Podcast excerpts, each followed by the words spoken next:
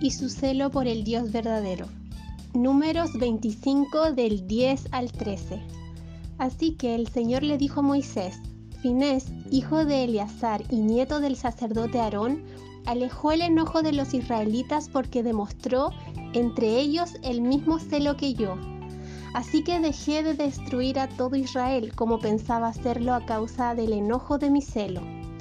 Ahora dile que establezco con él mi especial pacto de paz, por medio del cual doy a él y a sus descendientes el derecho perpetuo al sacerdocio pues en su celo por mí, su Dios, Él purificó al pueblo de Israel y los hizo justos ante mí.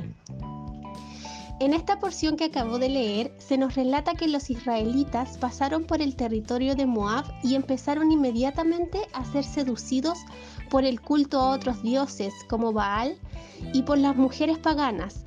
Todo esto sabiendo que el Señor ya les había advertido que les fueran fiel solamente a Él y que tuvieran cuidado de no mezclarse con las demás naciones, pues ellos eran santos. Finés, nieto de Aarón, era sacerdote, por lo tanto sabía estos mandatos del Señor y que la idolatría del hombre no tiene límites.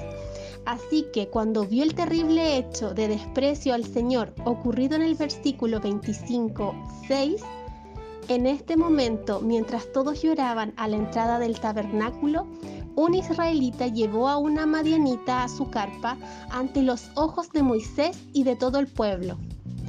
Fue allí cuando su corazón ardió en celo por Dios al ver tan grande ofensa y reaccionó de una manera radical, ya que se levantó de la asamblea, tomó una lanza y atravesó el cuerpo del israelita y la madianita. Con esta acción, se detuvo el enojo del Señor, que ya había arrasado con 24.000 personas. Hermana, debemos ser radicales y no tolerar el pecado. Tenemos al Espíritu Santo que nos guía para discernir entre lo bueno y lo malo que desagrada al Señor. Al leer las escrituras, aprendemos sobre Dios y cómo debemos conducirnos, comportarnos en este mundo. Además, renovamos nuestras mentes para poder conocer y aceptar la buena voluntad de Dios, agradable y perfecta.